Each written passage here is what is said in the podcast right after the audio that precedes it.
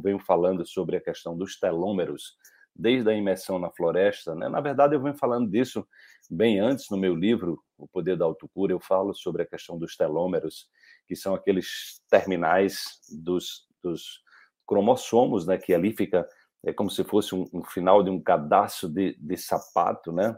É, é um alfinetezinho ali prendendo exatamente é, é uma capa de proteínas né, que ajuda no processo da, da multiplicação celular, né? Porque o que, que acontece? Né? O, o, a, a, célula tem esse processo de a chamada mitose, ela se, ela se, ela se, é, é, ela vai se multiplicando, só que ela com o tempo, né? Ela com o tempo você tem aí uma pessoa, uma criança né? Esse comprimento dos telômeros ele é medido em chamado em bases do DNA, né? Então uma criança ela tem 10 mil bases, né? É, uma pessoa com 35 anos já tem 7.500 bases, então o telômero vai encurtando. Uma pessoa acima de 65 anos, ela, ela tem aí em torno de 4.800 bases. Agora, o que é que acontece?